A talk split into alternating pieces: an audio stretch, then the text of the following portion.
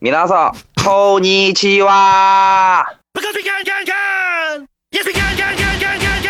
这也是新的一期不赖电波啊。那个又是我大宝和堂姐三个人聊一聊近日观影。嗯，呃，最近我仍然无缘这个院线电影啊，我因为去去去日本的院线看实在是太累了。嗯，嗯，我去看的也一知半解。嗯，所以还是先看我们。 这有网络资源的吧？国内的院线电影主要让堂姐和大宝来说。第一个《夺宝奇兵》，嗯，大宝先简单介绍一下吧。我先介绍一下《夺宝奇兵五》，叫《命运转盘》，豆瓣七点三分，有二点三万人给出了评价，够少的。其实 IMDB 是六点八分，烂番茄新鲜指数只有百分之六十九。这电影是我跟徐姐一起一起去电影院花钱看的啊。嗯，我我我就三星六分吧，我也就是刚及格吧，对，六分吧，六到六点五，差不多差不多。就是我看完这个电影以后，过了一两周，咱们才录这个节目，我已经忘了他讲的什么事儿了。对，就是那种，就是你看的时候说哦还可以，拍的不错，然后过了几天你就完全忘了，你连他讲了个什么故事都忘了。对我前两不还问吗？我说这讲的什么故事？徐姐说穿越爽文阿基米德啊！我说哦，对对对，阿基米德，阿基米德。然后那个 穿越啊！我说对对，穿越穿越，别的什么也想不起来了，真的，就什么也想不起来了，就是这么一个一个电影。我为了看这个《夺宝奇兵五》。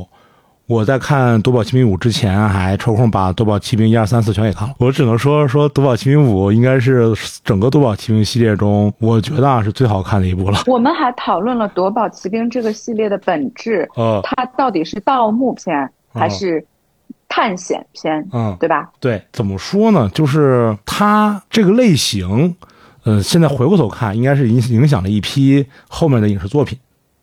对吧？但是呢，我觉得就是有一些影视作品经过这个，呃，时间洗礼啊，它是经得住考验的。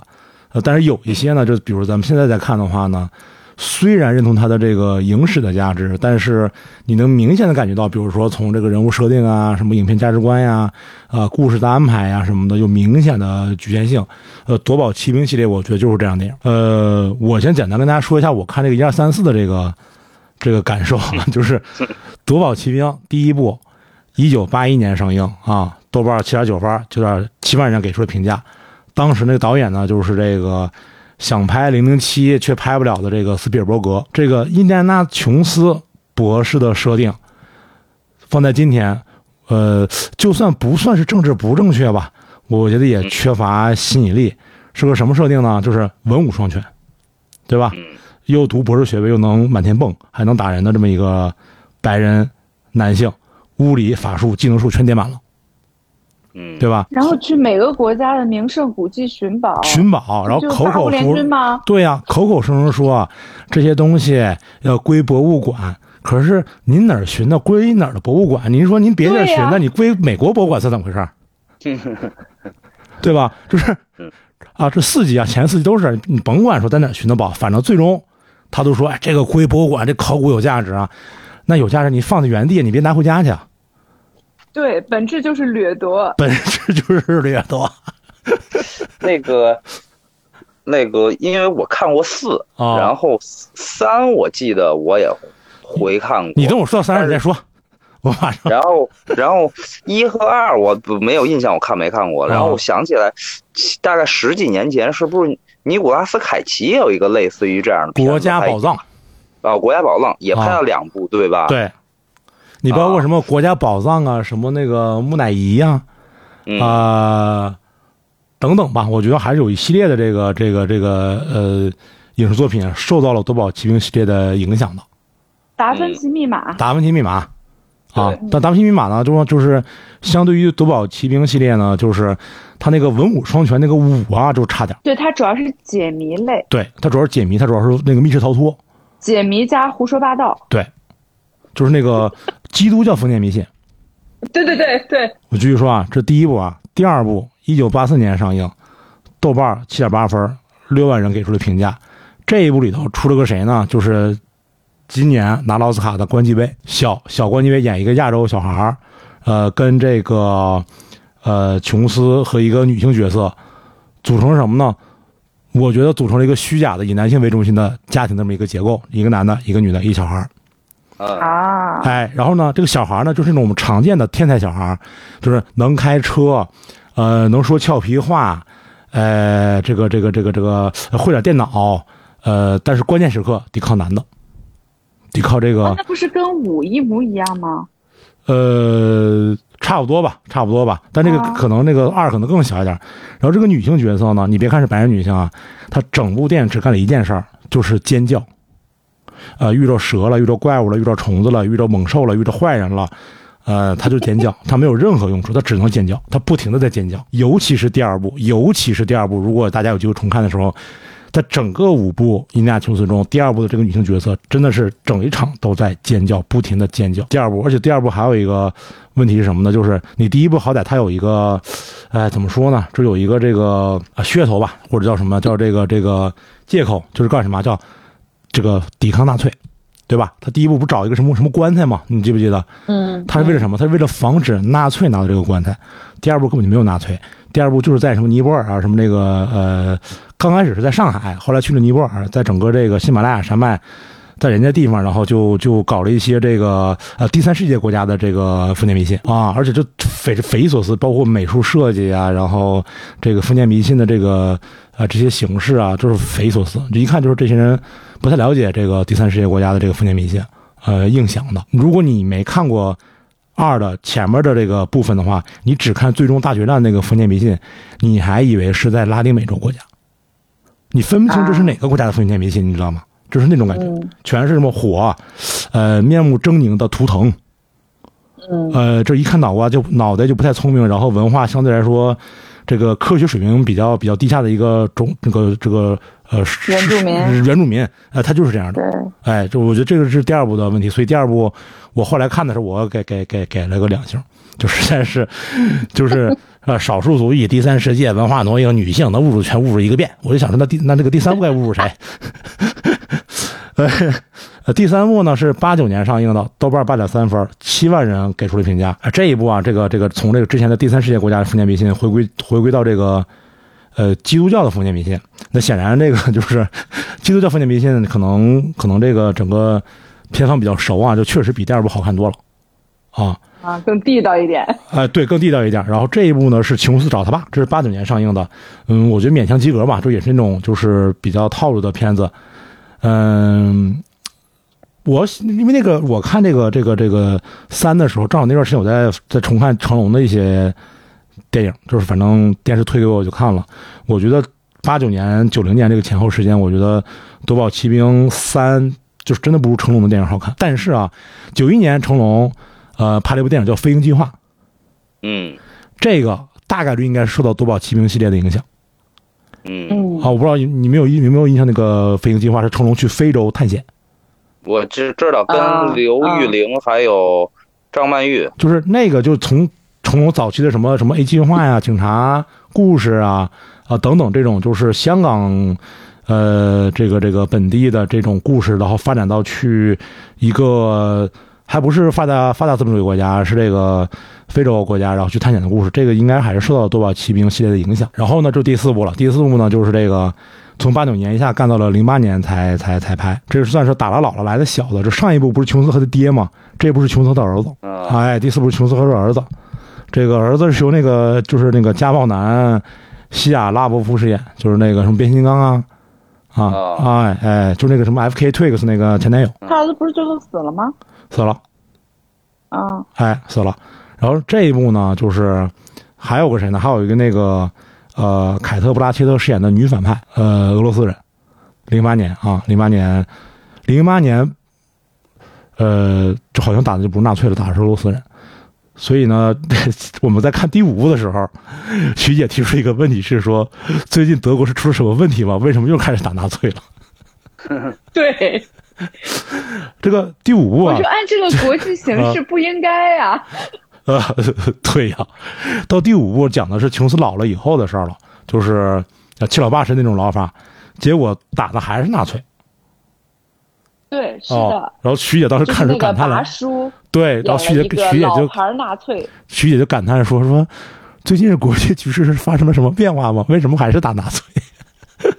对，就他们好莱坞一点都不讲政治。按理说，我们即使是讲一个古代故事，然后这个故事的内核也和我们的时政紧密相关的。对，又打了一遍纳粹，然后取得了胜利，就这么一个事儿。我后来想了想，我估计也就只有说打纳粹啊，就是在各个国家都能上映啊。你在德国，德国也能上映。你说的有道理。你你打点，但凡你打点别的，不好办。你说你不打纳粹打谁？你你你你现在对和俄罗斯关系也不好，所以也不能随便啊。对呀，你说你俄罗斯，你说你怎么怎么弄？完了你还还那个什么呃，这个这个呃什么什么格鲁吉亚呀，什么呃什么南斯拉夫啊，什么这不合适，不合适。中东也不能纯掠夺了，也不能纯掠夺了。对，中东中东中东也不合适，对不对？你你你毕竟讲的是什么？讲的是基督教封建迷信。这一部讲的还是那个什么什么什么盘子呀什么。讲的是什么这部讲的是阿基米德，对对对，就是说阿基米德造了一个能穿越时空的机器，然后他们就找到了这个，然后这个机器啊，按照惯例，被以各种谜语的形式拆成了两三份儿，嗯，然后他们找到以后拼到一块儿，然后就穿越回去见到了阿基米德，这么这么 这么，然后帮助阿基米德打跑了，是罗马人吗？反正反正是另外一伙人。哎，原前几部有这么超现实吗？没，没有，没有。这部可是纯纯穿越了哦。哦，我记得也是，就是前几部还是比较。前几部是纯掠夺，你知道吗？不是前几部，我的意思是还没有这种什么高科技和穿越，或者是违背现有的太多常识的。啊，不是。是这样的，学生，就是这一部啊，它也不是高科技穿越，它还是属于基督教封建迷信穿越。是一辆老牌的纳粹战机。对，我的意思是前几部没有这些吧？没有，没有，没有，没有，没有完全脱离现实的这个主主题吧？没有。对。啊，就是还是像凯奇或者是成龙飞行计划一样，就是只是一个现实世界中的一个。寻宝吧，对，他他也就是往多了说，有点这个超自然现象，啊，对对对，啊，所以最后都能归到这个唯唯物辩证里面去，但是呃，这回是直接彻底就是穿越了，直接穿越跟那个速激最上太空了，完全不完全不在乎这个这个这个现有的这个物理常识了，是吧？对，嗯啊，但人家给你解释了，人家说阿基米德做这个盘子。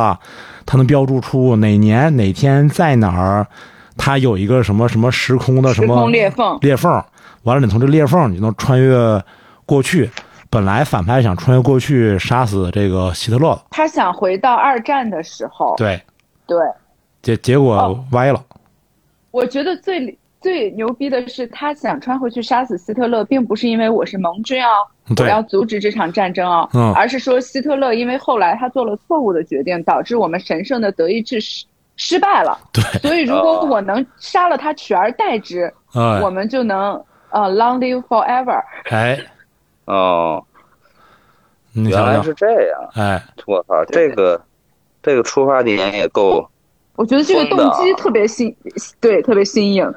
对，这动机够疯的啊！重重启人生嘛。然后是拔叔演的，所以就很合理。不知道为什么拔叔那个脸演一个这种非常合理。对，达叔是谁？威廉达福吗？不是，汉尼拔那个剧，那个拔叔，哦，叫什么来着？麦斯米克尔森麦斯米克尔森。哎，对对对对，嗯。对哦，是他演的哦，行，就是啊这么个剧。然后这个电影的话呢，如果说有什么特别之处，就是我跟徐姐看的是四 D 的，哦，这他妈一顿晃，你不说我都忘了，给我震的呀，这他妈一顿晃，就是你正常追车戏啊，这个什么枪战戏，晃就算了，潜入的时候关那个抽屉还震我一下。反正我我是觉得，就是刚才我一直边说我边在想，就是。去年咱们录零零七的时候，哎，不是前年，我忘了最后一部，这个零零七是去年还是前年？呃，不是去年就是前年，不是去年。啊，反正当咱们当时就在说，就是整个这种孤胆英雄的这种香车美女的大男主拯救世界的电影，嗯，不行了，与与现在的很多这个价值观。这个世界观都有些脱离了这个脱离了，有点陈旧古老了。是。然后我觉得就是就是听你说完，就是这个这个 印第安纳琼斯这个系列，就是 还想还想诈尸，还以为靠原来的能再捞笔钱，但但是他没发现，或者他自己也没有意识到，就是连零零七想与时俱进都做不到了。更何况这种他们更陈旧的这个，这个这个套路，对，然后还想拿穿越这个也玩了十几年都玩没人玩得动的东西，听起来确实，除了这个反派的动机挺新颖以外，剩下所有元素都已经过时了，感觉是，而且反派还是那种就关键时刻智商突然下线，嗯，对，准准备了一辈子，最后坐标没弄明白，然后。本来想去二战，结果去阿基米德了。你说差多少？差多少？是不是？你鼓楼坐车，呃，想去东直门两站，直接干到那个呃土桥。你说说。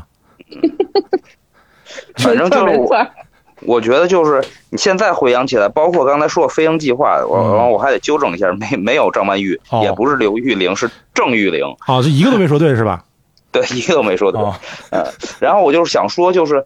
几乎那里边的女性角色都是负责尖叫，对，和一些卖弄姿色，对，就丑角嘛，等于是，对，就是花瓶吧加丑角，对，就觉得搁到现在的话，一定也会被批判的。我觉得，虽然我现在偶尔偶尔看到周星驰和成龙的电影，我仍然觉得不错，但是我如果我仔细想一想，很多元素放到当下的语境，肯定会被骂的。我觉得是。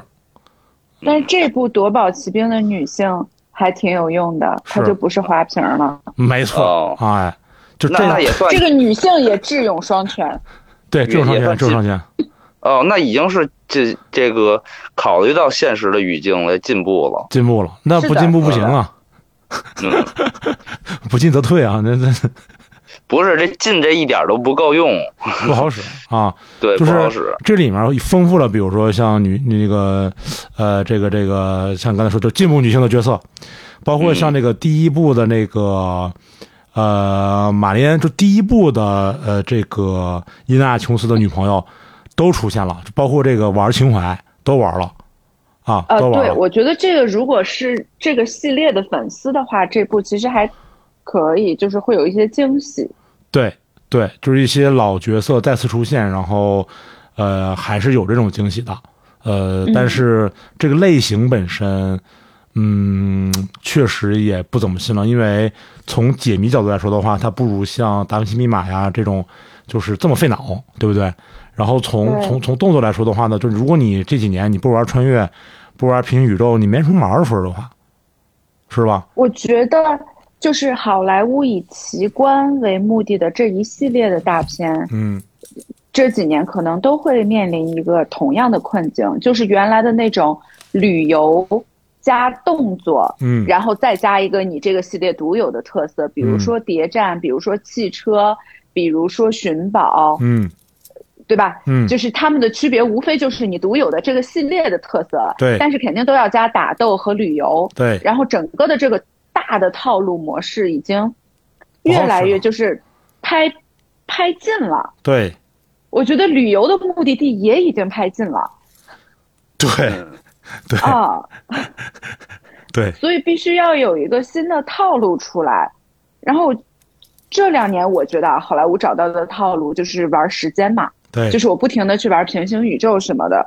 然后迅速的也挖掘的差不多了，嗯，我觉得咱们就顺势直接可以聊这个叫什么闪电侠了，对，没错。徐雪闪电侠你看了吗？没看好，然后这个这个就是接着刚才唐姐说的这个，好莱坞只能玩平行宇宙了。对，呃，我先说下闪电侠啊，闪电侠豆瓣七点八分，有十六点八万人给出了。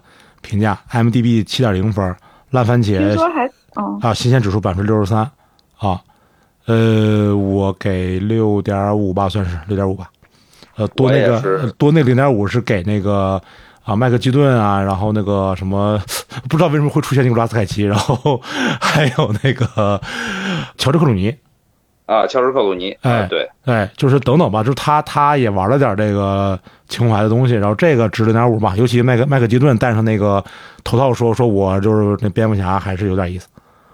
嗯，我也是六点五分。嗯，我我大概的点就是，嗯，怎么说呢？一上来也简单介绍一下故事吧，就是。就是这个闪电侠呀，终于可以这个达成怎么说呀？回到过去了。嗯，他靠通过不断的努力，自己提高自己的这个速度。嗯，可以回到过去，而且停留的时间很长。嗯，然后呢，因为他的闪电侠这个背景呢，是他在儿时的时候呢，他母亲被杀了。嗯，而他父亲呢，却被认定为唯一的凶手，但明明他的父亲是不在场。然后在超市里去，正在买他妈、他母亲想要的这个什么番茄酱。番茄酱。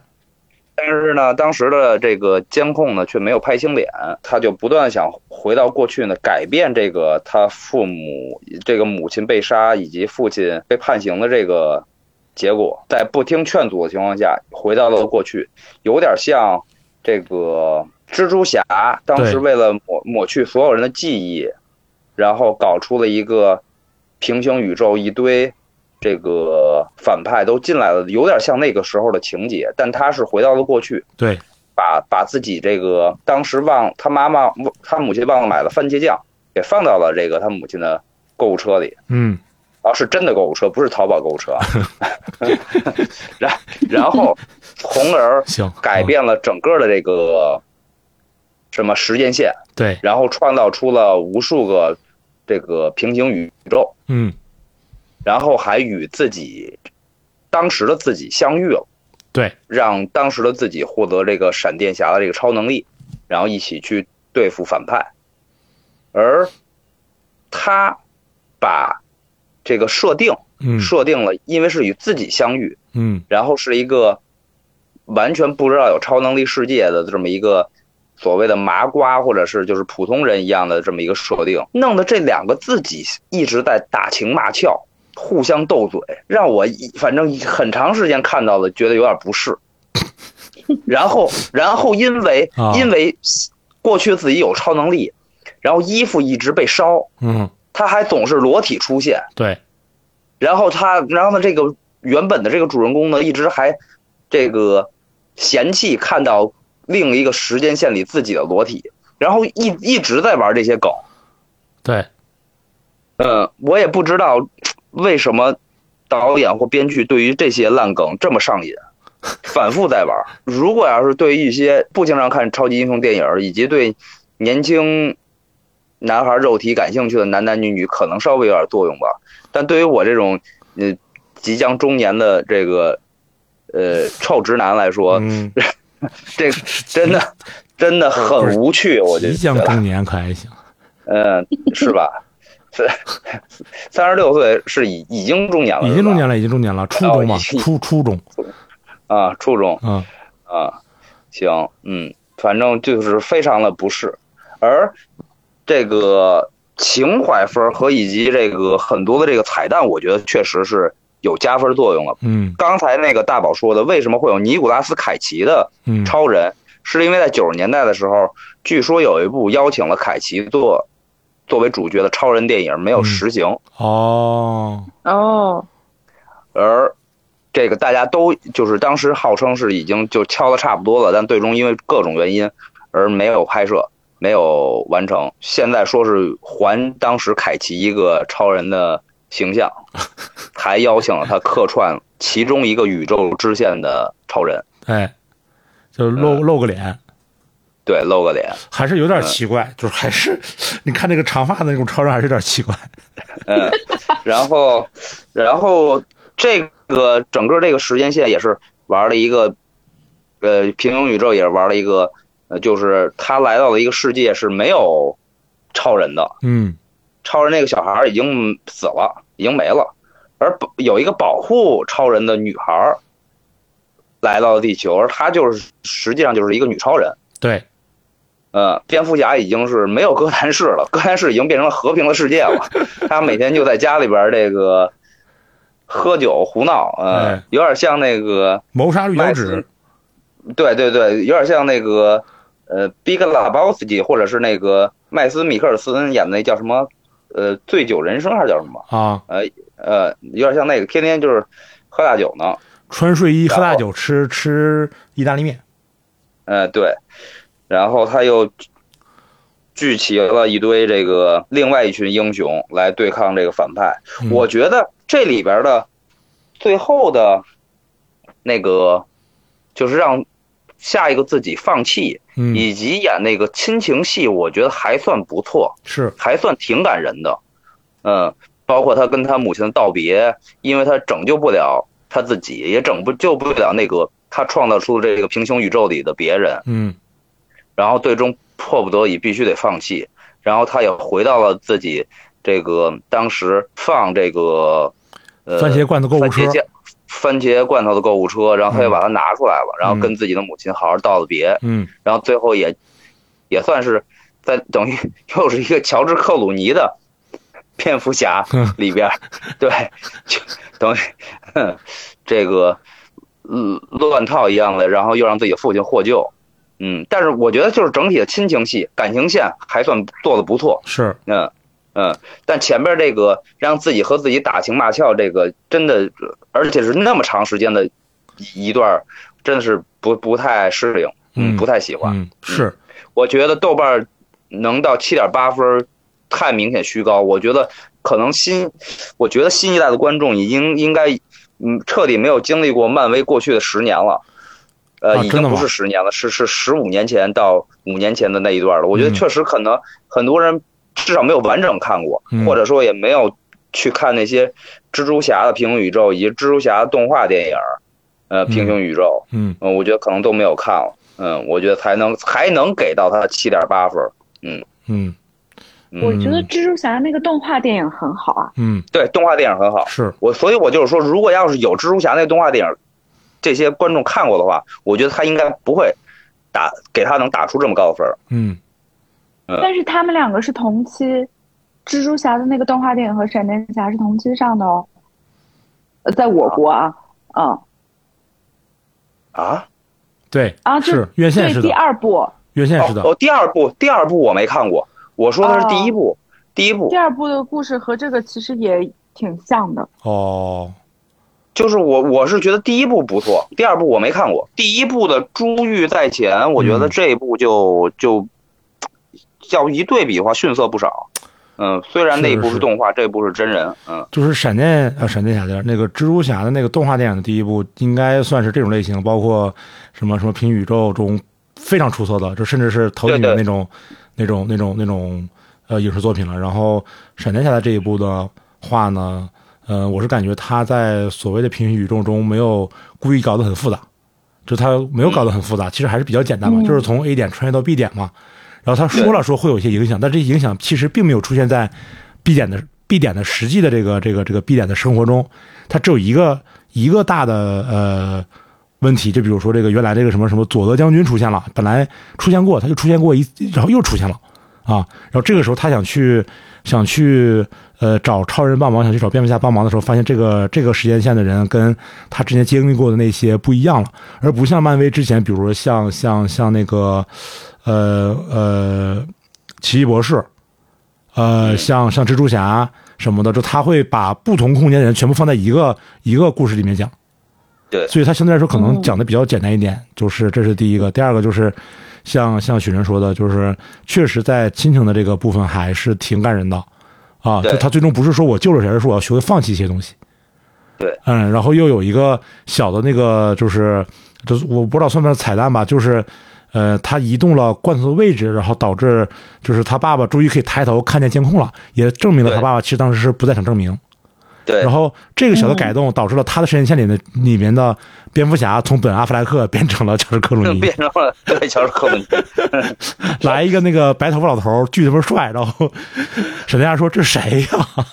对，嗯啊，就是这些小的东西，我觉得还是挺出色的。然后还有一些包袱，我觉得也挺出色的，就是他们哎，比如说到到这个这个过去的时候，呃，要做新的这个战斗服，然后开始锯那个蝙蝠侠的那个战斗服，开始锯那个耳朵，咔哧咔哧咔哧锯那个耳朵什么的，就这些小的包袱还有点意思。但是也像许晨说的，确实是，呃，这个闪电侠回到过去遇到十八岁还没有超能力的自己的时候，他们两个的这个打情骂俏的这个过程太长了，然后甚至让我在那一段时间稍微有点就整个人就脱脱线了，就我也不知道他要演什么，他接下来干会干嘛。就整这图像那块太太松了，我是这么觉得啊。那可能年轻人愿意看这个这个这个东西吧，说不好啊。嗯。然后以及说，然后就是，嗯，你说，嗯，啊，然后就是我想想刚才说，就是你不是说是还是这个。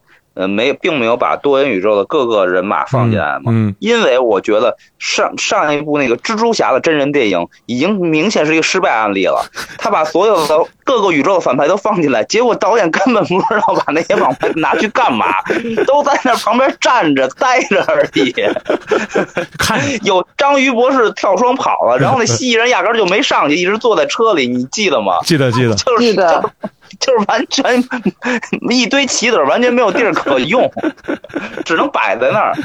嗯，我觉得确实就是群像群像能力差，调度差了。我觉得导演肯定看到了那个失败案例以后，没法再碰这种了。少放几个人物挺好的。他有一百一百三四十分钟讲不了那么多。对啊，他讲不了那么多。呃，然后最后我有一个感觉，就是说，如果这个闪电侠电影放在三到五年前。呃，我觉得会比现在的效果会更好。呃，现在大家一个是说这个平行宇宙有点看看腻了，再一个就是这种超英电影看不动了，啊，就这个已经比他，我是觉得比 DC，呃，过去这些年的这些什么什么什么海王啊，什么什么什么什么正义联盟啊，什么什么，呃，这个这个呃神不是叫什么来着？亚马逊那叫什么来着？神奇女侠吗？神奇女侠是叫神奇女侠吗？嗯啊，神奇女侠，就是我觉得比那些拍的还是好。比那些拍的还是好，但是就是到二零二三年这个节骨眼，我觉得有点看不动了，就是确实有点看不动了。啊，我现在看这种平行宇宙实在是太审美疲劳了。嗯，对。啊，我我其实呃，顺便还想安利一下那个动画片的蜘蛛侠第二部。嗯，就是我每一次看那个动画片的蜘蛛侠的时候，呃。就是先不管他的故事讲的是啥啊，有没有新意，我满脑子就四个字，就是审美碾压。嗯，对对对。第二部依然是这样，第二部的风格化走的，我觉得更远了。他用了非常多的风格。嗯。但是我觉得，不管是美术还是我自己觉得音乐风格，我觉得那个导演的审美都非常好。嗯。啊。然后他充分的发挥了动画电影的最大的优势，他每一个平行时空来的那个蜘蛛侠，嗯，他画风都不一样。对对对对，啊，什么二次元的那种啊什么的小猪什么的，整个对他几乎是穷举了美漫的所有画风啊，你能想象得到的，是，嗯，所以那个在大屏幕看特别过瘾。嗯，下一个，下一步，下一个。徐姐来一个《长安三万里》，来一 solo，来啊，来两个两个院线电影吧。啊，来一 solo，对，我闪电侠也院线电影啊，消失他嘛，消消消消失的他啊啊，拍拍个雷嘛啊，你大点由于你们两个迟迟不肯看，呃，确实也也看不着，就不看也就不看。我是没有院线，然后网上现在没有出资源的啊，大。大宝是明明可以去看，但是确实避雷不看也就算了，把时间花看别的了。就是我本来说说这个，本来说说这个看看，然后聊聊，然后后来人说说你的时间也是时间呀，对不对？但是我觉得消失的他真的许晨不看我。特别遗憾，我看的时候满脑子就是说，我这个地方许晨要是看到了，就是这样这样啊。我等等网上有资源，我一定看一下。我那那个在下一期这个不论是专题呃专题就算了，呃大专题就算了，在小小小节目里边，我一定会专门拿出，争取十分钟以内，嗯，骂他一下。嗯，你没准你喜欢呢，你没准你喜欢呢。也也也不是没有可能，万一万一呢？对呀，不怕一万就怕万一。哎，不，虽然对我也不能百分之百说实话，毕竟我一眼没看呢，我也不知道剧情是什么，我也没被别人剧透过。我这么跟你说啊，我给你我给你简介一下剧情。行，简介。嗯，这个剧情的前提是，呃，朱一龙饰演的一个深情的男人，就是他和他老婆去。泰国旅行，嗯嗯，然后重温他们的蜜，就属于重温他们的蜜月吧，纪念日。嗯，一开始他就在雨中恳求泰国警察局能立案，说他老婆已经失踪十五天了，没有人能立案，然后被泰国警察局给轰出来了。这样一个深情的男人，嗯，然后这个影片的所有的前提就是基于突然有一天他一觉醒来，他就喝了酒嘛，很失忆，然后一觉醒来。发现枕边躺着一个不是他老婆的老婆，很美的女人，然后那个女人就说是他老婆，就睁着眼就说我是你老婆。朱一龙说不可能，嗯，说我老婆不长这个样子，于是他就去翻自己的手机，啊，发现手机里所有的照片，老婆都长这个样子。嗯哦，就等于是那个什么和珅拿出个金斧头，说这是你掉的斧头吗？完了说不是我掉的斧头，完他一翻手机说，我这掉的全是金斧头。他去问所有的目击者，什么啊，头一天他老婆买书的书店什么的，那老板说这个人就是你老婆，酒店的服务员说这个人就是你老婆，然后他甚至去调监控啊，然后发现监控里的那个人，就总之吧，除了他，全世界都说这个人就是你老婆。他说这分明不是我老婆。这个故事就基于这个前提，在二十一世纪，你拿不出任何一张这个人的证件照的情况下展开了。他接下来就是要证明这个文咏珊真的不是他老婆。嗯，啊，那这个文咏珊是谁呢？我觉得这也不存在悬念了啊，这都已经透个底儿掉了吧？啊，其实就是他老婆的最好的，而他不认识的闺蜜倪妮。请来的话剧团的演员，嗯啊，就是因为我正着讲这个故事啊，因为朱一龙是一个大渣男，他把他老婆给杀了，然后他希望能够尽快的立案，然后继承他老婆的百亿家产，嗯，啊，然后呢，因为他的老婆到了泰国就失踪了，于是他呢从来没有见过的他老婆最亲密的闺蜜倪妮，就觉得说这个事情肯定不对劲。于是，他是一个话剧导演，他就带着他话剧团的全体成员来到了泰国，做了一个戏中戏的局中局，然后来逼迫朱一龙精神崩溃，以至于最后说出他到底把他老婆杀了以后藏哪儿了。哦，嗯嗯，就是，就听着还行啊。嗯。但是这种戏，我觉得在中国一拍肯定漏洞百出。我觉得是不是在中国一拍，是中国团队一拍。嗯，因为它原著本身呢是一个，呃，是九几年还是是一个俄罗斯老电影，他买的版权啊，是一个俄罗斯老电影。嗯，我觉得对，这不是现在的那个票房秘籍嘛？嗯，就买一个差不多的原著，其实就是我觉得他买的就是这个盒儿。有一天醒来。枕边那个人说是他老婆，是说是我老婆，全世界都说，但我自己知道他不是。他买的就是这个内盒嘛，我觉得。嗯，那他应该改成年年代戏啊，他要是年代戏的话，就不会有那么多对漏洞了呀。我就是带着这一个疑问，从头疑问到了尾，就是在二零二二年的今天，嗯，是咋的？我海关找不出一张照片，我推一万句说啊，就是。在剧作上有一个我们经常用的比喻，说就是拉冰箱门的时候才会想起来的 bug。嗯，就是说你看电影的时候，你跟着我的剧情走，你当时都觉得很合理，然后等你看完了电影，说啊，我去拿个水喝吧，一拉冰箱门，说不太对啊，刚才那个情节。嗯。他这不是，他这是你吃爆米花的时候就能想起来的问题。就是如果我拿不出一张我老婆的照片，那前十五天在泰国我登的寻人启事上印的照片是谁呢？哦，对呀，你告诉我。啊，对呀。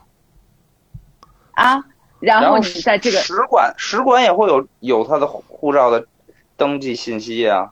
是啊。海关海关也会有他照片啊，他入境的时候就会被拍下来。呃，对呀。嗯。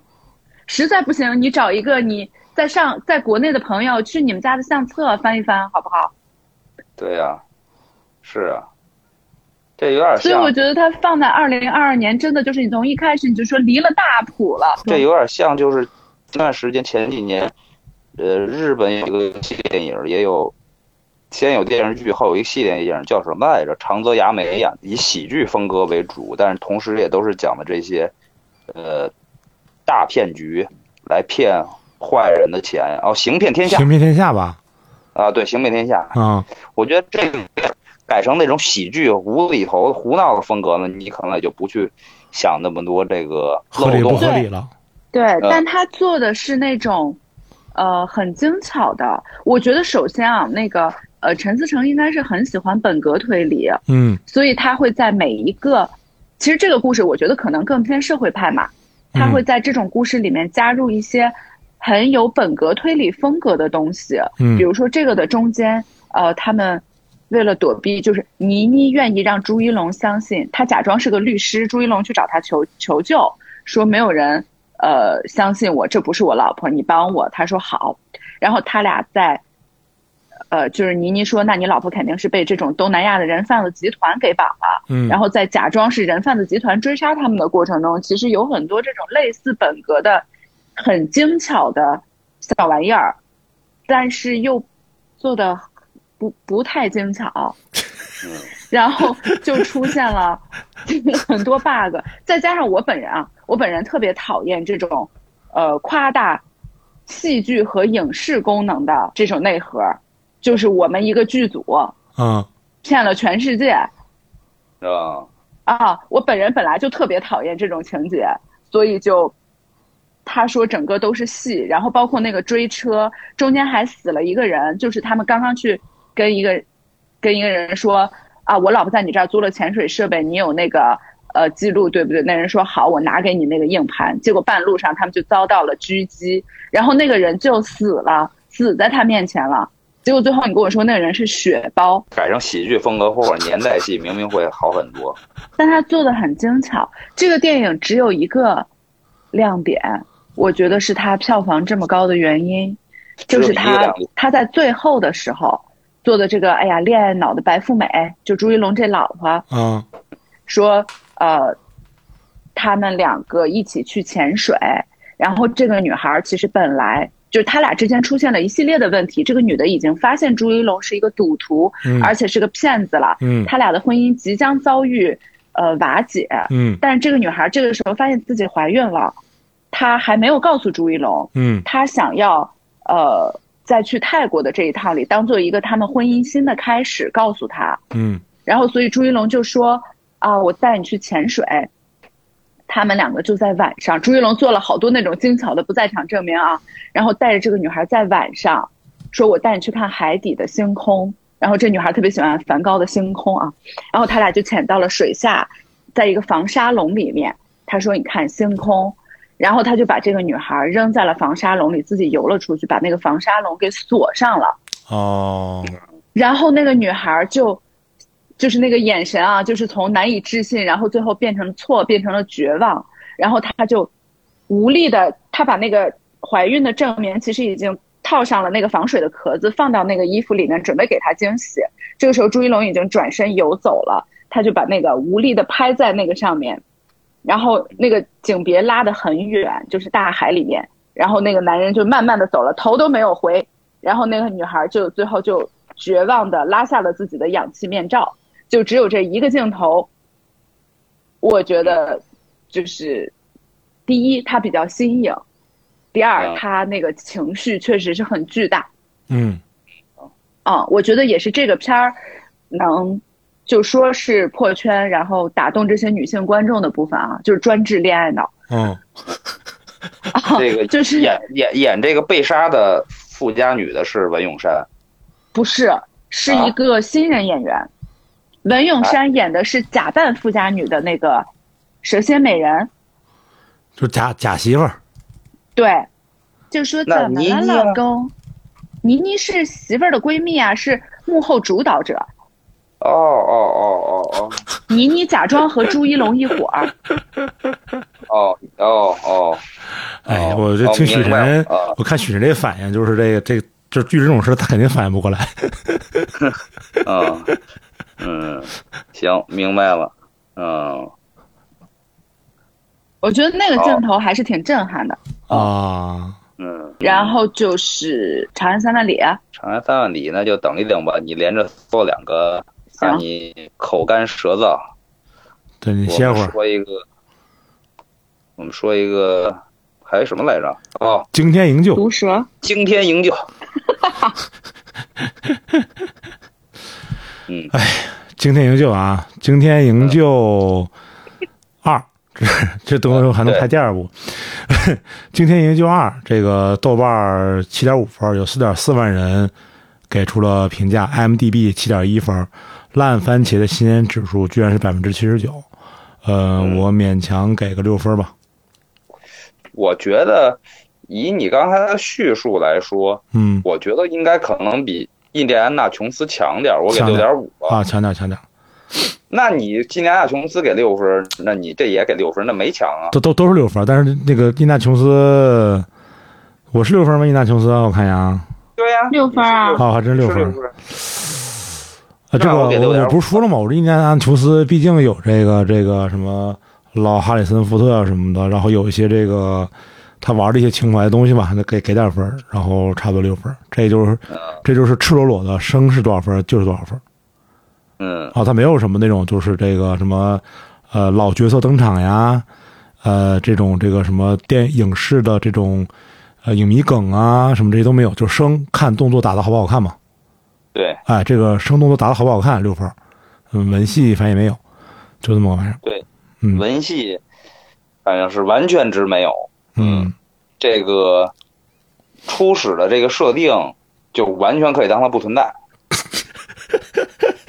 因为什么呢？就是在第一部里边，首先他去那个救孩子啊，对，然后呢，他是一个一心求死的感觉嘛。对，因为他自己的孩子。没了，呃，不幸不幸逝世了。对他呢，有一种又要救这个当时的那个孩子呢，又有又有一个自己也不想活了的，嗯，这么这么个劲头，在一里边这个最后中弹落水，然后我就看我就知道他得拍二嘛，嗯，然后这个二呢，我万万没想到的是啊，啊，这个因为他有孩子嘛，哦，这个这个这个他确实这个男的不能生孩子嘛，他得有一个女。前妻嘛，嗯，然后把他的前妻的妹妹呢设定成了一个嫁给了格鲁吉亚黑帮的，格鲁吉亚简直不是黑帮了，应该是一个类似于武装、反政府武装，或者是与政府有合作，也有也有就是呃互相这个利用的这么一个武装力量的这么一个人，对，嗯，无恶不作，无恶不作，对自己的老婆孩子也是。毫无这个仁慈，嗯，嗯，基本上就拿他们当自己的发泄和这个人质。他要去救自己的这个小姨子，小姨子。和和他的叫什么外甥，外甥，啊，是吧？我看看啊，他舅，他管他叫舅，呃，这俩孩子管他这他妈，那个是他姨，那个是他姨的话，这个人儿姨父不对，这个人没有血缘关系。对呀，啊，他管他叫姨父，叫姨父的话，那应该叫外甥，对也是外甥，外甥，外甥，没错，没错，叫外甥，外甥，外甥。啊，反正就是就就他就他这个这个外甥，这个老老老婆的前妻的妹妹一家吧。对对对对，嗯，然后呢，这个基本上这个设定，就大家就不要想了，就就是。你要是纠结于这个呢，有很多这样的电影就没法看了，嗯，反正就是一路这个冲进这个监狱，嗯，因为这个他的这个所谓的这个小姨子的老公啊，已经带着一家人住在监狱里了，嗯，然后他要把这个从监狱救出来，在这个救人的过程中呢，各种打斗啊，有点像那个吴京，嗯，那个。杀破狼二，哦哦，里边那个监狱戏，嗯，有点接近啊，但是因为它还是有枪械的部分的，对，而那个吴京那部基本上是赤手空拳嘛，嗯嗯呃，但是呢有有点接近，嗯，虽然色调更昏暗，各各种嗯，但是呢你让你一下就会想想起来，嗯，然后在这个营救过程中呢，这个把自己的这个袋儿挑给弄死了，嗯。哎，是道挑吧？对，同一两个人娶了一个姐妹嘛？嗯，没错，对，嗯，然后呢，这个，呃，他的兄弟，呃，这个，这个武装组织的头目就一路追杀他们。对，就这个武装组织是兄弟俩搞的，这个弟弟是这个他，呃，媳妇的妹妹的老公，但是这个弟弟还有个哥哥，这哥哥就追杀他们。等于这个是呃，他俩孩子的呃大爷，哎，对，大爷是吧？没错，就是等于是他姨父给这俩孩子和他妈救了，但是他大爷要给他亲爹弄死了，给他亲爹弄死了，但是他大爷要弄死他妈和他姨父。对，没错，是是吧？嗯，哎，捋清楚了，捋清楚了啊，就这个意思，就是一一家子王八蛋，对，一家子一家子白眼狼。现在很想用一句雪姨的台词说啊，真是一出好戏呀。就是这一家子白眼狼，六亲不认了，一一家子白眼狼。嗯嗯，不愧是格鲁家人啊。啊，然后呢，这个外甥呢，在这个到达安全地点之后呢，立马又向这个他大爷。呃，大爷出出卖了他们的位置，你看看这一家子人，我操，没一个好东西。不是，主要是那个外甥啊，想跟大爷混社会，完了这个姨父和他妈就不乐意嘛，就意思就是你得你不能你不能走上这条道路嘛，啊，不光不能走，他老觉得他爸呢还是爱他们的，对，呃，他觉得这个。但是他根本就不相信他爸呢，可能甚至要牺牲他妈呀，或者是怎么着的，他不相信这个，被洗脑洗的比较成功啊，结果呢就立马出卖了自己的母亲和自己的姨父，对，然后呢引来了这个一路追杀，然后呢又是一路的逃亡，动作戏打打杀杀，一路突突突，一路梆梆梆梆梆梆啊啊，然后这个 这个。期间，这个又有了新型的这个怎么说呀？防防弹防弹衣防弹衣，这防弹衣呢，不像这个不不至于像这个 John Wick 一样直接拿西服当子弹，至少还是比较厚重，行动非常缓慢，嗯，能近距离挡住手枪子弹，嗯，然后呢，又变成了近距离这个拿枪当刀一样的这么一个格斗方式，嗯，有很长时间，没错，嗯。所以你会看到很多似曾相识的东西，对，对。然后我看到一些评论说，呃，既然文戏不能看了，纯看动作戏的话，还还不如那个叫什么《救命卡特》呢。我救命卡特这名字好熟。呃，有点像吧，因为《救命卡特》的那个感官就特别游戏。对。呃，这个《惊天营救二》和《惊天营救一》相比的话。他的那个这里面动作戏就是枪械呀，什么打打直升飞机啊，什么手枪打直升飞机啊什么的，就这些这些动作戏，确实他的游戏感也更强了。它特别像就是一个游戏的过场，就是你需要去控制一些东西，但是这个你只要差不多打到了，你就到下一个情节了。中间这一段的追车戏，就是你刚开始呃前面两个人说说哎。该上了什么的，然后你就开始拿个枪，之后唰唰唰唰打，然后打完之后再换一个那个什么重型机枪，唰唰唰唰打。你只要差不多打到了那个那个飞机或者是什么车什么的，这个这一块这个情节就算过了，就特别像游戏里这种东西。而且他拍的也特别像，他拍的整个那个整个那个就是那个视角的转换呀什么的，特别像游戏。一系列嘣嘣嘣，嗯，这个突突突，啪啪啪，然后啪啪啪，这个打到最后。是在一个教堂是吧？两个人反派最后又正面对决，好像是飞机场还是什么？我忘了。不是那个，中间一度是那个，呃，直升机来，他们在那个天台上各种打，然后对对对，然后有几个比较精彩的是互相开枪射对方脚下玻璃，让对方掉下去。啊，呃，对吗？对对对。然后到，然后那个，呃，各种受重伤。然后那女的也差点死了。对对对。然后他已经先失去了他一个战友，那女的弟弟。对，嗯，对。然后到最后是在一个教堂还是什么吧？忘了，操！我操，已经忘了，已经忘了。然后我我昨天前天刚看完，忘了。我告诉你，在那个教堂里，我当时有一幕的感觉是，那个戏有点像前段时间，前两年有一个甄子丹和谢霆锋主演的，嗯，叫《怒火重案》。怒火重案啊，没错，有点像那个对决啊，就是明明前面有几场精彩的打斗戏，反而打到最后，两个主人公之间的对决已经很弱了，而且已经很疲惫了啊。就观众也疲惫，两个主人公看起来打也打不动，看也看不动，也疲也疲惫。嗯，对，弄了点什么小小彩蛋，也不叫彩蛋吧，就是，呃，呃，最后躺在地上说你别说了什么这那，梆一枪给崩死了。嗯。啊，就这种小花招，嗯嗯，我觉得确实就是到最后已经没法复刻前边的，不论追车戏还是监狱的这个逃脱，嗯，这个群群战戏，都到最后已经就是力度都无法赶上，再加上那个有一个那个天台那个互相打玻璃的戏，就感觉花招都用尽了。是，到最后呢，确实也折腾不出大东西来了，只能放点小巧的小花招。呃，来看能不能混过去的感觉，嗯，啊，他确实是到最后就就反而感觉那种打斗的能量啊、惊险呀什么什么的，就是确实没什么招了。就你还能干嘛？确实没，对，没招了，是吧？嗯，你还能干嘛？没没没什么能干的了，就就就飞机也打了，坦克也打了，该追也追了，一人打一百个也打了，包括他那个监狱系，那个双臂带火焰还是有点出色的，其实，对吧？没错，那块还是一打一百个还是有点出色的，但是你最后你说还有什么招？没啥招了。嗯，你怎么让那个这个正面人物，然后通过这个武力解决反面人物，还得来劲、过瘾、惊险、刺激，没招了。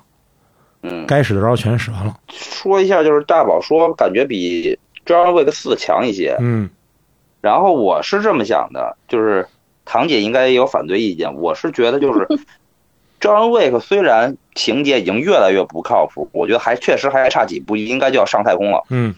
但是他毕竟还是制造了一个自己的世界观，嗯，就算我已经对这个世界观完全不屑了，但是呢，我觉得肯定还是有些，包括一直看下来的观众，已经至少带入进一部分进这个世界观吧，嗯，他的挡子弹西服啊，以及这个地下杀手世界呀，可能还是可以，就是有一部一定吸引力的。虽然这个打戏也越来越打不动，金·维斯李维斯已经。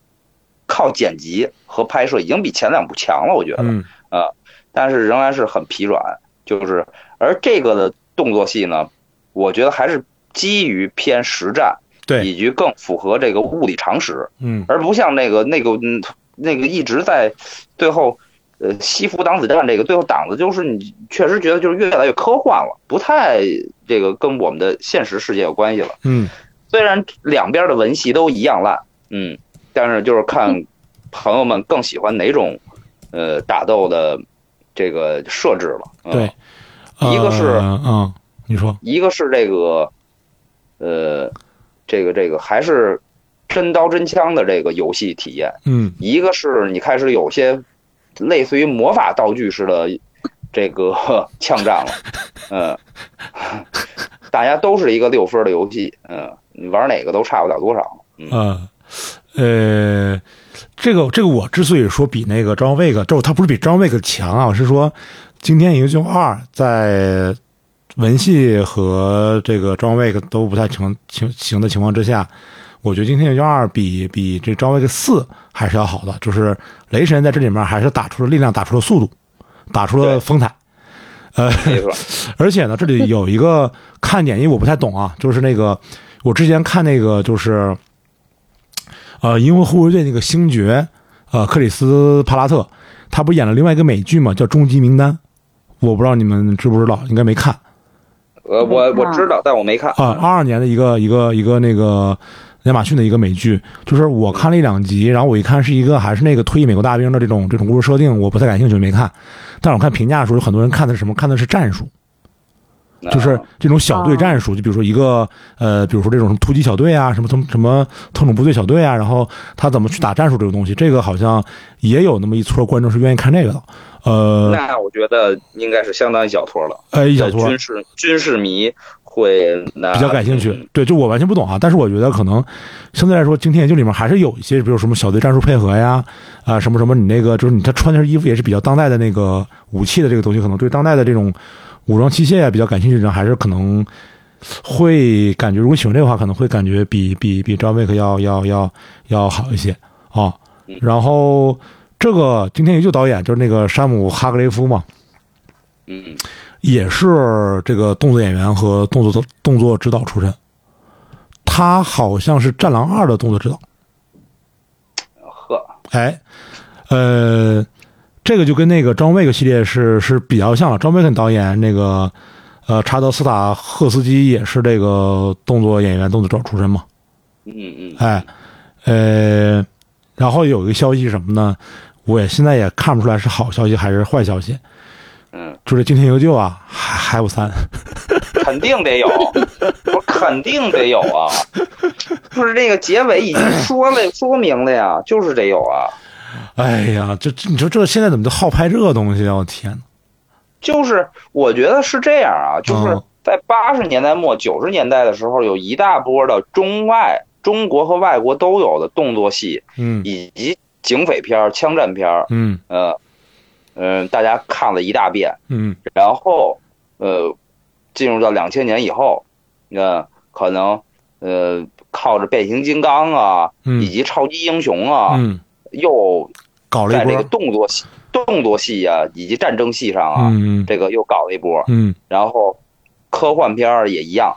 然后我觉得应该是，就是包括比如说从敢死队开始，嗯，这个老一代的这个动作明星想在这个都不是第二春了，第三春、第四春了，可能是是是。然后又又这个带起一波，然后这新一代的这个很多这个中生代的。这个明星呢，嗯，能在动作戏上这个发挥自己优势的呢，又要接过来这个一部分的这个资源，嗯，以及确实可能是太长时间没有拍这种比较真刀真枪、拳拳到肉的动作戏了，嗯，我觉得很多观众确实又开始对这个重新感兴趣了，是，以及靠现在的这个剪辑啊、拍摄手法呀，嗯，呃，让大家更更能这个体会到快感，嗯，嗯。不论是，呃，John Wick 呀，还是这个什么深渊人啊，什么这个，呃呃，这叫叫什么来着？呃，那个飓风营救系列啊，飓风营救系列啊，对对对，都吃了尝到了很多甜头，嗯嗯，让等于这个好莱坞比较当红的中生代演员，呃，能到动作戏里。这个发挥自己特长的都过来得搞一搞，嗯，我觉得都得试试水，嗯，你看基努里维斯都已经打不动了，那可不得是雷神这一类的人顶上了吗？嗯，甚至像克里斯帕拉特这种，这他也完全动作巨星了，已经，就是那个星爵啊，啊对，嗯，是，嗯，这估计可能，哎呀，怎么说呢？就感觉我这也还有另外可能，就是过去这些年，就是你像你说的超级英雄，这零零几年到。呃，漫威这十年结束吧，这十年到十五年，就是你发现什么呢？就这个反派啊，呃，是全世界人民的那个反派，就是全世界人民的敌人是这个反派。呃，你真正打到现在这种到这个比较写实的，他就是他就变成那种地缘的了，你知道吗？什么格鲁吉亚呀，什么什么俄罗斯啊，白俄罗斯啊，啊，什么什么非洲、拉美啊，就他就变成这种地缘的东西了，他不是全世界人民的。呃，敌人了，他只是一部分人的敌人了。对，啊，就这个可能也是一个一个一个变化吧。就现在没有全世界人民敌人了，是吧？你想那漫威最后打谁？打外星人，嗯，对，是不是？你全世界人民人民，全世界人民把所有希望寄托在美国人身上嘛？然后国籍不一定啊，但主要是美国主导嘛。然后你干嘛打外国人？美国人说你咱这个不是互相打了，咱打外国人，你看看我啊，看我的，我来，我来。你现在这些就是你招这个或者什么这些也好，你干嘛呢？还是这个地缘的东西，就是东欧啊，什么什么非洲啊，资源掠夺呀，啊，地缘地缘政治啊，那个那个局局局部战争啊，全是这些东西。嗯啊，你包括那个什么，咱看那个该里奇叫什么来着？咱咱前前那个，那不还是讲的就是那个那个那个阿富汗的事吗？对，那个啊，呃，叫什么来着？约定还是叫什么来着？不是不叫约定，人人人人人不叫这个，这我叫约定。你这莫文蔚吧？盟约盟约啊盟约盟约啊 盟约，约定 约定是周会啊周会啊对对对对。呃，就就就就就就变这样了啊！嗯，哎呀，这个是青天营救，下一个堂姐 solo 长安三万里，三十千米，三十千千米，三十千千米，三十千千米。行，长安三万里说的很快。嗯，豆瓣八点二分，有二十六万人给出了评价。我靠，相当多的，那算是近期相当热门的。是是在院线上映的动画是吧？我其实本来呢，那没想去看，但是突然有一天，我在我的朋友圈看到一句话，他说，那个人说，没有一个文科生能完好无损的看完《长安三万里》走出影厅啊。然后对，然后我就去了。他的意思就是说，你一定会被触动，要么就是会哭或者怎么样的嘛。然后就发现那 这个片儿特别的，就是莫名其妙。首先，他的剧作呢。嗯，也可以说是任性，嗯，也可以说是平实，就是总之他基本没有用什么剧作技巧啊，就是从头到尾的讲述了，你就好像看一个课文啊，讲述了高适和李白交错，然后又平行的那么一生。我觉得看这个片儿呢，你要摒弃掉，呃，历史里面你的那些印象和判断，嗯嗯。因为它其实，呃，不是完全的按史实。如果你要去拿史实扣的话，那肯定没办法看。啊，以及他李白的角色的塑造也是，因为他是从高适的视角讲的嘛。嗯。然后那个电影，我只能说那个电影里面的高适啊，就看起来像一个踏实本分的山东考生，然后一生都兢兢业业的想要为国效力。然后李白呢，就是一个 高适，就是一个典型的 I 人，嗯，有有一点社恐。啊，然后老实人。啊，然后李白就是一个狂放的艺人。啊，然后他们两个因呃因为一个小事情，然后相识了，相识了以后成了好朋友，嗯，然后这一路走来就是有一些交叠的时刻，相识了以后他去了长安，然后他去了扬州，嗯，然后这一生中有几次。啊，他去扬州看他，他去家乡找他，嗯，然后我们年少的时候约好的那些抱负，那些壮怀激烈，渐渐的在呃生活中都被磨的，他也没有像想象中那样为国效力，他也没有像想象中那样名噪，是名噪长安了，但不是想的那种名噪长安，就是没有呃荣华富贵啊或者当上官什么的那种吧，嗯，等于是流量没有转化成收入。对，嗯，嗯，然后他就是从老年的高适的回忆进的，然后就进了几段这种故事，然后故事这几段回忆都非常的平铺直叙，嗯，然后中间穿插了我们熟悉的那些古诗，嗯，内核其实本质啊，它的内核特别中年，嗯，所以呃，我看到有很多的年轻观众说这个剧情。追光的这个剧情就是一如既往的特别的水，或者说特别的弱，嗯，仿佛看了一个科教片儿，嗯，啊，但是因为那个诗足够的强，你就是好像第一次，呃，那些诗变成了一些具体的场景，嗯，和画面，嗯嗯，就这些文字突然鲜活起来了，就那些考题突然鲜活起来了。就是不光鲜活，而且还 闪闪发光。就是你第一次知道了那个，是吧？轻舟已过万重山的背后是他电影里面啊，嗯，是他在一生的不得志，嗯，之后，然后他老年不是在那个安史之乱的时候，嗯，投错了，投错了主子吧，就站错了队，跟。站错了队，然后被判了刑，然后有一年皇上大赦天下，把李白给赦赦免了，所以他撑着撑着小船说啊，之前的苦难已经过去，李白心就是真的是大，说之前的苦难都过，所以才会有的什么轻舟已过万重山，就有一些这样的感触，所以他完全就是靠那几十首的诗撑起了这个电影。那这个小朋友真的是没法看，还苦恼在于背不背课文的时候呢。对，我电影院里面的小朋友，他们会跟着背，然后觉得那个挺嗨的，啊，但是我觉得 青年人很可能会觉得这个剧作特别的无聊，行啊，无聊，对对。那你是属于那个 中对内核特别中年人，然后看的时候就会有一些奇怪的感触。啊啊啊！高中被被戳中了的那种，对。你看他俩年轻的时候游滕王阁，然后啊不是游黄鹤楼，就说哇我将来要写比这个更厉害的诗，说明年你来长安，大家都认识我什么我要建功立业啊，这对，然而到老年谁也没有建功立业，嗯，这个感觉高适后来就去了山东的一个挺山东的一个主题，对对，又中年又山东，戳中了我。嗯，呃，好吧。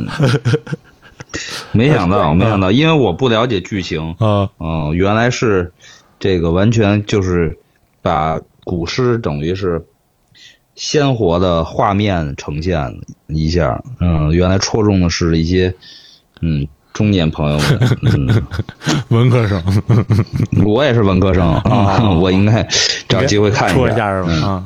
嗯。对，然后《将进酒》的时候，就是李白在那个呃辗转了一些日子以后，最后他决定归于道门。嗯，然后那个时候那天，他就跟高适说啊，从此以后我决定就是一心只只问不问尘不问世事，只追仙道。啊，那天的晚上，大家喝了一顿大酒。啊，然后都醉。这个我觉得史晨很熟悉，然后有了《将进酒》的那首诗，就即使在这样的情况下，大家还是壮怀激烈。第二天早上两个人要分别的时候，就是大家觉得此生也许这个就是最后一次见面了，而那个确实也就是他俩的最后一次见面。嗯嗯，哦哦哦，这个许晨是熟。然后李白这个艺人就跟高适说：“今日不见，天上见。”就是就感觉是。被现实打败的这个，呃，这个中老年男性的这个悲歌挽歌呀，挽歌挽歌啊，是的，是的，挽歌挽歌啊，嗯，人生陪我毁一次试试是吧？对对，嗯，对他俩的友情在电影里面塑造的很动人啊，然后现实里面是一笔糊涂账嘛，啊，就是你不知道，因为当时当李白，嗯，呃，要被。流放的那个时候，高适其实已经起来了。就是高适，因为他一直山东人嘛，一直站到那个中军为国的那个层面，所以他在那半年里迅速的得到了提升。嗯，他那个位置已经起来了，但他当时并没有为李白求情。李白曾经修书让高适，呃，帮自己多少说点好话，但他没有，也没有史实记载他背后到底有没有。嗯，啊，所以。已经不可考了，但是电影里面就会说啊，他还是修书给别人，因为他知道那个时候他说反而是他要避嫌什么的。反正总之，他塑造了一个这样假装很美好的一段友情。嗯，还是中年男人的那个，我感觉还是中年男人的美好想象嘛。就到最后，你无论如何落魄，然后这个这个郁郁不得志，天下之大什么的，最终是怎么样？有一个为我好的朋友嘛。对不对？对，然后最后还有一段保家卫国的边塞的那种战争啊，大场面啊，整个都落到了，对。哦，嗯，我觉得还可以，还是可以看看，还是可以看看的，听起来还是还是不错的。就是我觉得可以。看，就是可以看。第一，你对这段历史不要特别熟悉，嗯，不然你可能会觉得有一些跳，因为我看他有一些诗，嗯，呃，也挪了位置，嗯，就比如说。有某一首诗是他四十岁的时候写的，别董大的那首啊。然后那个里面他会说是我年轻的时候写的什么的。嗯，他根据剧情挪了位置。嗯，第二就是他剧里面因为是从高适的视角去写的。嗯，所以我我觉得在他的性格里，呃，他看李白，就是你感觉李白在那个剧里，第一不老清醒，第二不老正常的。有一次，他收到李白给他的信，说我在长安得已了，你快来速来啊！然后他就快马加鞭，好几天跑过去了。跑过去以后，就发现李白正喝得烂醉，然后在长安的酒肆里面，然后当场坐的都是一些岑参啊，什么呃。谁谁来着？就是那著名的那几个边塞诗人啊，然后以及那个张氏啊，反正就是长安当时的那些名士嘛啊。然后李白已经喝大了，然后说高适，然后说你怎么来了？就是他根本不记得自己叫过他来啊。然后高适就默默的、很拘谨的在旁边坐了一会儿，然后都没有等李白酒醒，第二天他就回去了。明白了，明白了，明白了。呃。然后是毒舌大壮，嗯，毒舌大壮豆瓣七点五分，有二十点二万人给出了评价，呃，我大概给了三星六点五分吧。嗯，我也是三星，嗯，六到六点五分吧，六点五分吧，鼓励一下吧，鼓励，鼓励，鼓励，嗯。啊，对，呃，你先说，简单说一下剧情吧，嗯，就是一个母亲。也是这个名媛吧，还是模特呀？啊，然后呢，有了个孩子，孩子呢生父呢是这个一个入赘，嗯，入赘入赘倒插门，入赘入赘豪门的这么一个白眼狼，嗯，又是一个白眼狼。然后呢，这个因为这个入赘的这个豪门呢，这个女方很霸道，然后去跟这个她老公的情人。嗯，以及他的私生子，嗯，私生女，私生女，嗯，私生女去等这个大闹特闹，吵架，误杀了这个小孩儿。他们就想这个黄黄子华再去这个和男方男性这个交涉的时候呢，因为自己的大意啊、糊涂呀，或者是自自负呀，并没有让人留下什么实际的这个口供笔录，嗯，啊，然后。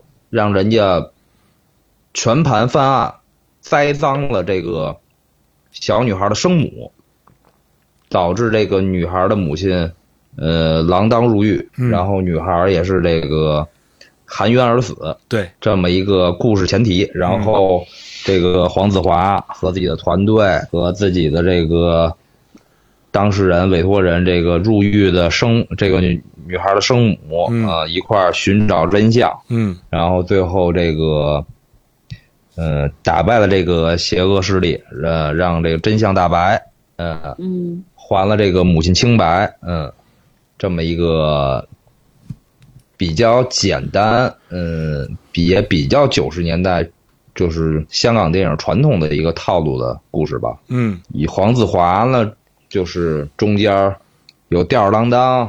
有这个胡搞胡搅蛮缠，嗯，然后也有这个深情，也有这个大义凛然，嗯，有有点像，就是怎么说呢，就是稍微进化了一点儿，但也没有到二零二三年的，呃，周星驰。进化了的算死草，嗯，他挪到了大概二零零八年、零五年。或者是二不到二零一零年的样子，他已经不是清朝了，也不是九十年代周星驰拍的，呃，电影了。嗯，他有了很多的进化，但同时他也没有达到二零二二年、二零二三年的一些标准，包括这个人物的这个弧光啊，以和变化呀，很。怎么说呀？很跳跃，很有些生硬。一部分的搞笑，以及最后这个反转的这个剧情的这个变化，都有些刻意和这个让你在看后过了一会儿觉得，哎呀，就还是有些桥段上的生硬吧。嗯，像我这种忠实的香港电影的影迷来说，就是能看到这样的。嗯，已经在进步，虽然并没有完全跟上感觉时代脚步的电影，就是有些遗憾，但是也希望它能有更多怎么说延续下去的动力吧。嗯，我看的感觉也是这样，黄子华饰演的这个毒舌大壮啊，就是毒舌律师啊，嗯，就是他这个影片刚开始的前面的这种就是吊儿郎当戏谑，和他后面那个角色的转换就特别的突兀。而且他叫毒舌律师嘛，这个人其其实，在影片刚开始时候给他塑造人物形象的时候，他特别毒舌，特别会损人家，对不对？对。但是他的这种毒舌和损人完全没有用在法庭的辩论上。对，就是对，你明白？就是法庭辩论肯定有什么，比如说这个找证据，呃，这个这个这个挖对方的这个这个这个呃漏洞，最后可能是大义凛然跟陪审团讲一些特别这个大道理，然后这种群情激昂，对不对？对，他毒舌的部分完全没有在这个法庭中呈现出来。嗯，他也不像比如说可能周星驰的这个呃，比如说《绝命直播官》或者什么《算死草》，就是他对之前特别毒舌，但是他大意了，然后他在法庭上还是那么搞，结果他输了。他有些没有办法避免的证据导致他大意了，他输了，但是他毒舌的毒舌的部分还是在的。但是黄子华饰演的这个律师就是在法庭上完全没有毒舌，就只剩那个只剩扭捏，就是跟这个第一第一轮战呃全败和第二轮战大义凛然了，这这毒蛇没有。这个是我我看着我就不知道为什么前面你都塑造了这么一个人物的性格特点和他的呃形象，然后你在这个重要的这个庭审辩论中跟这东西完全没关系了。就是一上来想这个吊儿郎当，但是呢，等到后边一拍这个想认真的戏码的时候呢，就完全却丢失了前边的那些吊儿郎当，然后又一个看似是大正剧，就是特别正的剧，但其实又那些元那些罪证啊，那些反转呀，那些辩论动词呀，以及这个呃反派的智商啊。你又不够细抠，对，你像最关键的时候靠的什么？靠的是反派的律师反水呀！对，靠，你这开玩笑了吧？啊，没错，啊，就是啊，当然了，就是为什么能给到六点五分，还是因为比如他整个节奏啊，包括这个大义凛然啊，包括这个庭审辩论的这种紧张还是有的，演员也不错。但是我刚才说这些，就一个是。人物塑造和这个这个毒舌没关系。第二个就是你最终你靠反派律师临场反水，这个有点有点有点有点有点有点有点有点看不过去。为什么反为什么临场反水呢？因为反派律师突然正义了，突然正义了。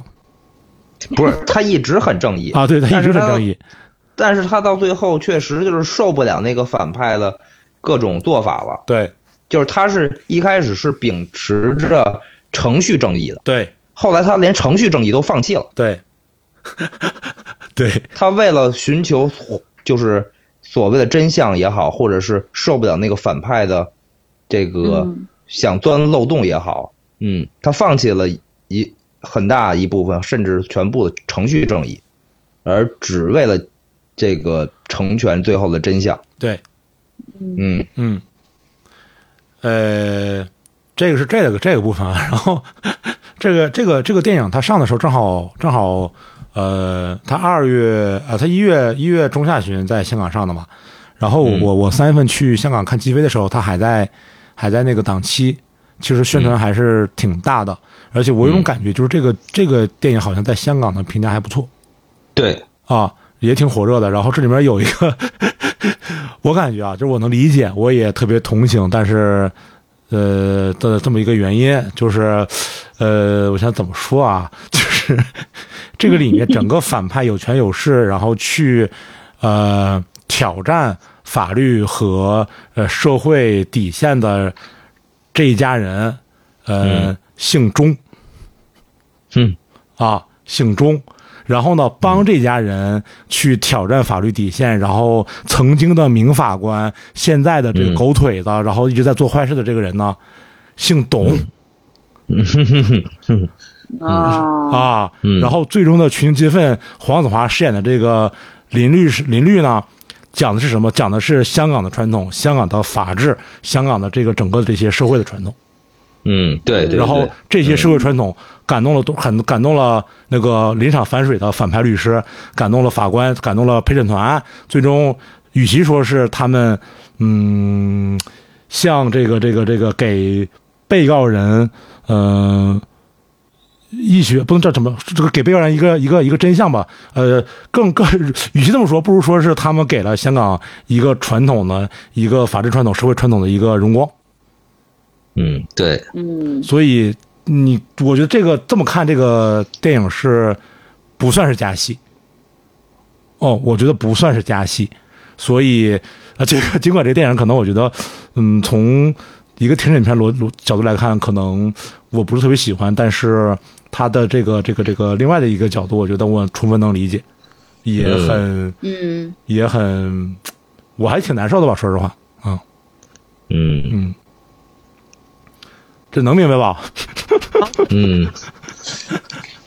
啊，嗯。啊啊啊！就反正背后的深意呢，这个大家这个可以在私下讨论吧。啊啊，那个还还说一个，就是我还为此看了前几年黄子华另外一部电影叫《冻赌特工》啊，嗯。嗯，没有想到那么烂，嗯，豆瓣也只有五点六分，我使使点劲可能也给不到六分，就这么一个感觉。哎，你说说我看俩，这个有从五点就变成五点二了。五点二了，哦，那可能我记错了，没准就是五点二。呃，我这个好友评分四点五，反正是相当低。嗯，就是，就算我使足了劲给三星，但我的心中它也就是五分最多了。嗯嗯，是一个那种，嗯，王晶前几年的那种各种胡搞的一个什么贺岁片的那种感觉。哦。什么澳门澳门风云一二三什么的哦，大大概是那那那个系列。澳门风云我真的惊了，太难看了。对对对，大概跟那个差不多。嗯哦，嗯，好吧，嗯，那这里就是这一期的不带电波。嗯，感谢大家收听，希望多留言多互动，然后有什么呃有意思的片子，嗯，最近新上的剧也好，电影也好，欢迎留言给我们，让我们去看。嗯。好吧，嗯。嗯。嗯，谢谢大家，嗯，拜拜，拜拜，拜拜。